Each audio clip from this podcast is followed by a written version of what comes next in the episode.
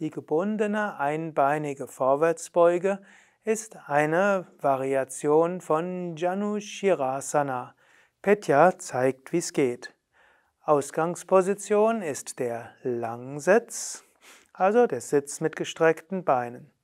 Dann beugst du ein Knie, zum Beispiel das rechte Knie, und gibst das Fußgelenk auf den Oberschenkel. Du bist also im halben Lotus.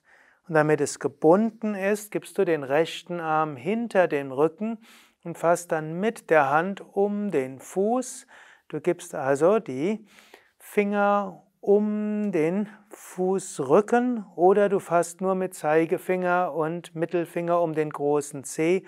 Fester hast du es, wenn du mit vier Fingern um den Fußrücken fasst und den Daumen dann zwischen großem Zeh und zweiten Zeh hindurch gibst.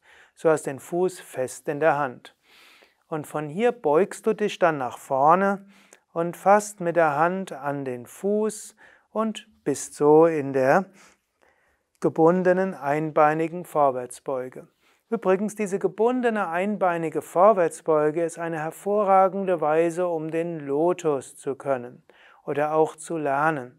Wenn du den gebundenen Lotus fast kannst, ist es gut, wenn du jemanden hast, der dir hilft, die Hand an den Fuß zu ziehen. Wenn die Hand am Fuß ist, ist nämlich das Knie geschützt und wenn du dich dann nach vorne beugst, entwickelt sich die Öffnung in der Hüfte. Petya wird gerade noch die andere Seite üben, dann siehst du das vielleicht nochmal, was es mit der Hüfte macht und wenn das Knie so stark gebeugt ist wie im gebundenen Lotus, dann ist das Kniegelenk nämlich ganz beschützt. Knieprobleme gibt es typischerweise dann, wenn das Knie nicht ganz so stark gebeugt ist und du dann das Kniegelenk in die Adduktion führen würdest oder in eine Rotation.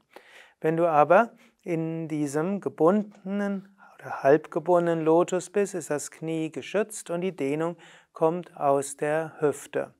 Und wenn du das öfters machst, wird der Lotus immer leichter gehen.